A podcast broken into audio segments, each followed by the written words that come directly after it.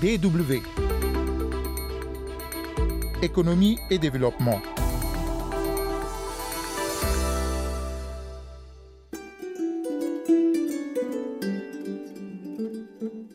Saviez-vous que les pays africains producteurs de fèves de cacao, ceux-là même qui demeurent pourtant leaders du secteur au plan mondial, sont aujourd'hui réduits à la part congrue des revenus issus du commerce des produits de l'industrie chocolatière?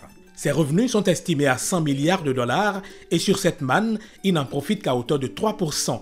Mais un jeune Ivoirien qui s'investit fortement aujourd'hui dans cette industrie est persuadé que la donne va bientôt changer. L'Afrique sera inscrite sur la carte des pays transformateurs de chocolat au monde. Ça va bien surprendre beaucoup de personnes bientôt. Axel Emmanuel Baou, le premier chocolatier ivoirien, travaille, à l'instar d'autres jeunes Africains, afin que soient corrigées les disparités dans la répartition des chiffres d'affaires de cette industrie. Et puis, dans un autre secteur, celui de la production et de la transformation locale du riz, le Togo aussi est décidé à améliorer son potentiel afin de rendre son riz plus compétitif sur le marché national. On en parle dans la seconde partie de ce magazine avec notre correspondante sur place à Lomé. Économie et développement, c'est Rodrigue Guézodia au micro. Bonjour et bienvenue.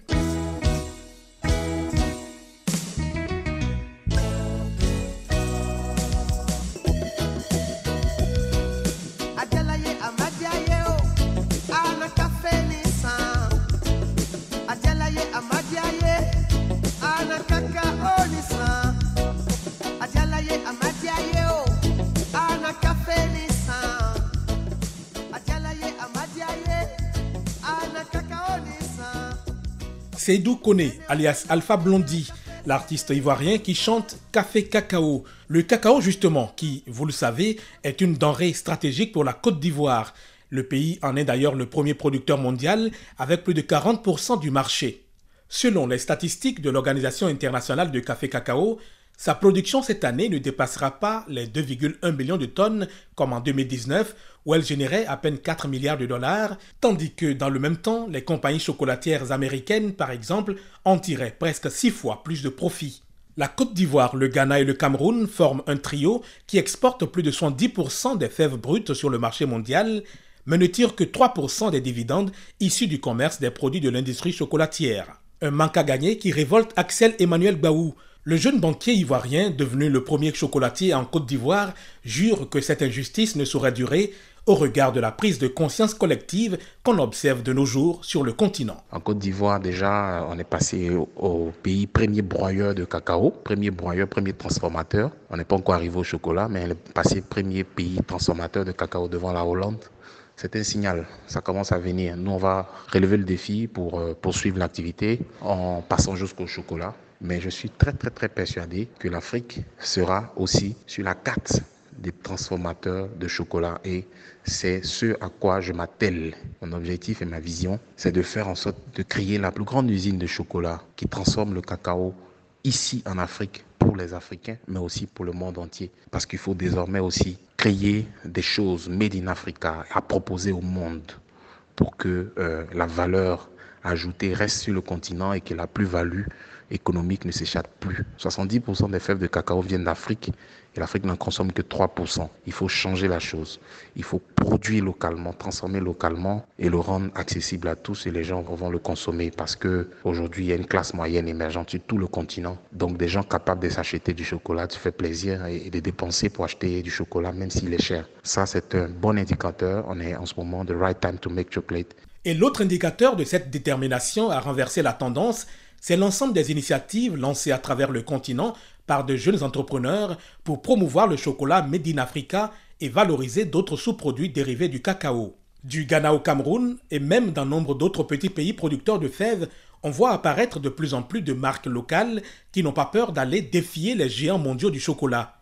Axel Emmanuel Baou, lui, fier d'avoir donné le ton en Côte d'Ivoire. Je, trouvais absurde de pouvoir voir euh, énormément de tablettes de chocolat en rayon. Il y a énormément beaucoup de cacao en Côte d'Ivoire, euh, sans qu'il y ait une marque de tablettes de chocolat dans les rayons de Côte d'Ivoire. Pourtant, on s'accommode à beaucoup de plus de choses euh, moins importantes. Il y a par exemple 150 partis politiques en Côte d'Ivoire, même plus. il n'y a pas de marque de tablettes de chocolat en Côte d'Ivoire. Donc moi, j'ai décidé de relever ce défi-là. Et j'ai été formé ici en Côte d'Ivoire et je suis devenu artiste chocolatier, eh bien, nous fabriquons des tablettes de chocolat en partant de la fève de cacao jusqu'à la tablette, directement en rapport avec les producteurs. Mais nous avons euh, créé notre process de fabrication qui est unique, c'est-à-dire que nous incluons dans la chaîne de valeur la transformation des femmes de planteurs de cacao, parce qu'en Côte d'Ivoire, il y a un million de planteurs et la majeure partie de ces planteurs sont des hommes. Et les femmes, aussi dans certains endroits de Côte d'Ivoire, n'ont pas droit à la terre. Et les femmes ne perçoivent pas véritablement l'argent du cacao, pourtant elles sont aussi acteurs. Donc j'essaie de les inclure là-dedans. Et nous achetons les fèves euh, à décortiquer dont la valeur a été ajoutée par les femmes à cinq fois plus cher que le prix du cacao acheté couramment, de sorte à pouvoir les rendre autonomes et nous fabriquons nos chocolats à Abidjan. Est-ce qu'on peut savoir ce que pèse votre entreprise actuellement?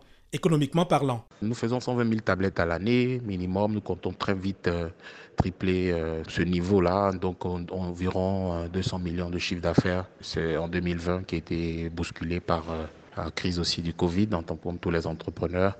Et nous comptons faire 100 tonnes de tablettes, une usine dans laquelle nous avons ouvert notre capital à tous ceux qui veulent investir dans la chocolaterie et puis euh, voilà, pour faire une unité qui sera plus grande, qui va produire plus de chocolat, le projet ouvert à hauteur de 3 millions d'euros. Des projets de cette envergure doivent se multiplier sur le continent avec aussi le soutien des pouvoirs publics.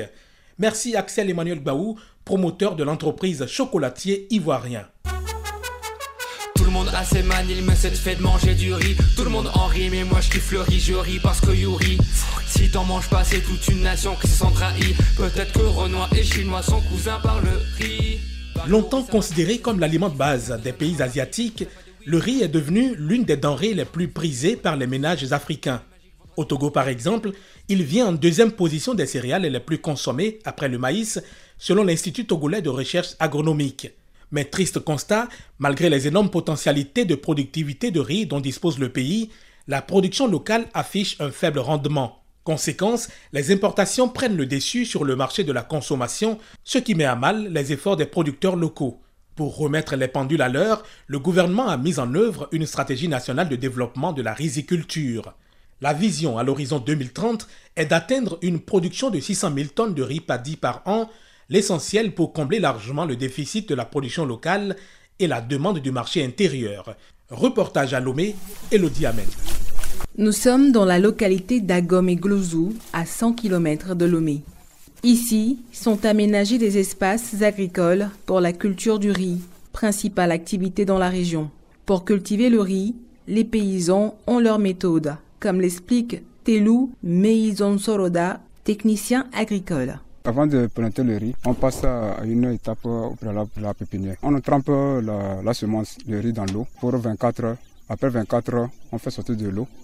On fait ça, on couvre d'une bâche ou bien d'un sac de jute et on fait une pépinière. Avant toute période, il faut préparer le terrain. Dans deux semaines, il faut commencer au repiquage. Bah, actuellement, nous sommes à l'étape de la récolte. Il y a plusieurs variétés de riz. Le riz en question que nous présentons c'est le IR 841, naturellement parfumé qui a un cycle de 90 à 95 jours.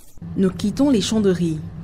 À un kilomètre plus loin, nous nous sommes rendus dans le village de Kweteto où est installée une unité industrielle de transformation. Ici, le riz est traité puis conditionné pour la commercialisation. Moïse Gassibou est le responsable de la transformation. Le paddy, c'est le riz qui est venu du champ. Donc, euh, au niveau de la transformation, le paddy est d'abord vanné pour faire sortir ses déchets. Donc après le vannage, il passe au décortiquage et on obtient maintenant le riz cargo, ça que le riz brun. Donc ce riz brun maintenant passe au polissage, c'est-à-dire le rend blanc. On a maintenant un produit semi-fini. Maintenant, il va passer au calibrage. On fait sortir les longs grains de côté et les brisures de côté. Donc à ce stade maintenant, si on veut obtenir premièrement un long grain prêt à consommer, à mettre sur le marché, on le fait passer au tri et il le rend propre. Du moment où il est rendu propre, on le passe dans le conditionnement. Avec une capacité de 20 tonnes par jour, cette unité de transformation mise en place par la société Ophir Mimosa il y a trois ans vise à réduire la concurrence avec les riz importés. En clair, l'objectif est de rendre disponible sur le marché local le riz togolais et surtout créer de l'emploi. Agbokwe Ablasika est la directrice générale d'Ophir Mimosa. Ophir a créé à ce jour 20 emplois directs et 10 emplois indirects. Nous voulons aller jusqu'à 5000 tonnes dans les années à venir.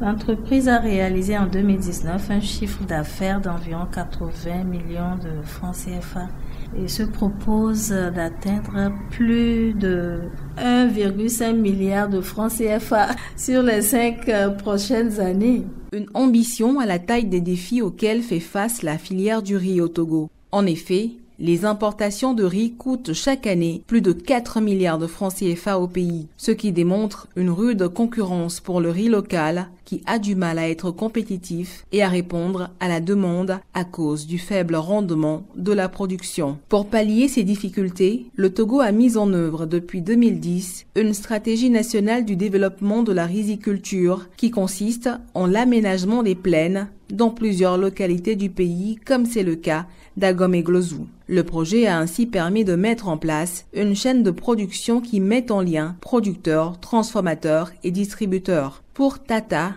Ametoaninou, fervent promoteur de la consommation locale, le riz togolais n'aura rien à envier aux riz importés tant que la qualité sera au rendez-vous. Le Togo importe 67% de riz pour sa consommation, ce qui représente euh, une grosse valeur.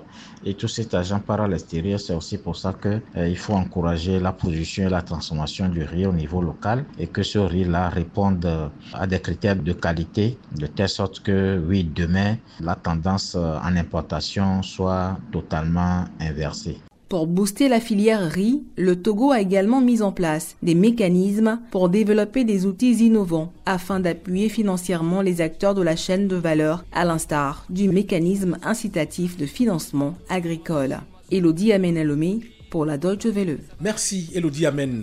Il faut ajouter que plus de 40% de la consommation de riz en Afrique de l'Ouest est importée et constitue d'importantes pertes de devises pour la sous-région.